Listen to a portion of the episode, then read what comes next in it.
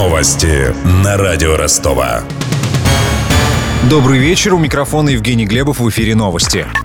Режим повышенной готовности экстренных и коммунальных служб Ростова продлили до завтрашнего дня. Другими словами, они будут работать в ожидании возможных чрезвычайных ситуаций, вызванных непогодой. Об этом сообщили в городском управлении гражданской обороны. Напомним, минувшей ночью Ростовская область оказалась в центре мощного циклона. Ледяной дождь и ураганный ветер обесточили 250 поселков и городов. Без света остались 180 тысяч человек. К этому моменту электричество вернули только половине. В обед Росгидромет отменил штормовое предупреждение предупреждения. Всемирное антидопинговое агентство обвинило российских медалистов Олимпийских игр в Сочи в подмене допинг-проб. Об этом сообщается во второй части доклада агентства. Ее представил сегодня глава независимой комиссии Ричард Макларен. По его мнению, спортсмены решались на применение допинга при поддержке официальных лиц.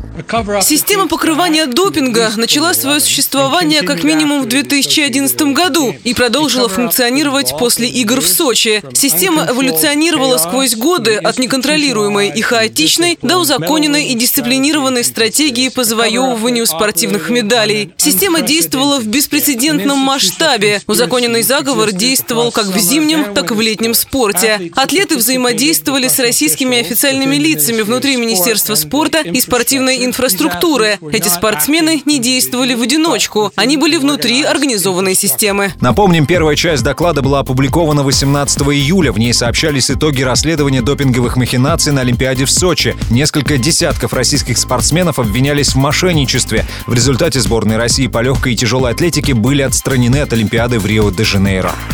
Самое популярное видео уходящего года по версии YouTube – караоке в машине с британской певицей Адель. Это рубрика «Carpool караоке» из шоу Джеймса Кордона на канале CBS. В этой рубрике ведущий катает в машине известных музыкантов, и они вместе поют их песни под магнитолу. С момента публикации на YouTube 13 января видео с Адель посмотрели более 136 миллионов раз.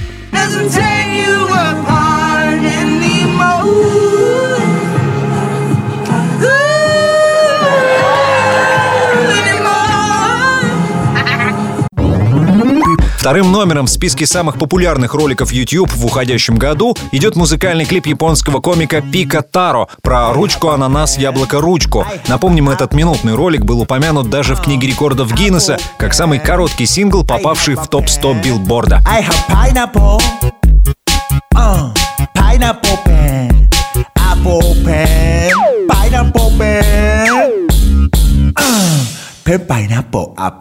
А вот в русском сегменте YouTube самым популярным видео по традиции стал мультфильм «Маша и медведь». Про деньги. Официальный курс евро на выходные снизился на 1 рубль и составляет 67 рублей 20 копеек. Доллар подешевел на 9 копеек и стоит 63 рубля 30 копеек. У меня вся информация к этому часу. У микрофона Евгений Глебов. Над выпуском работали Денис Малышев, Мария Погребняк, Ксения Золотарева и Виктор Ярошенко. Новости на радио Ростова.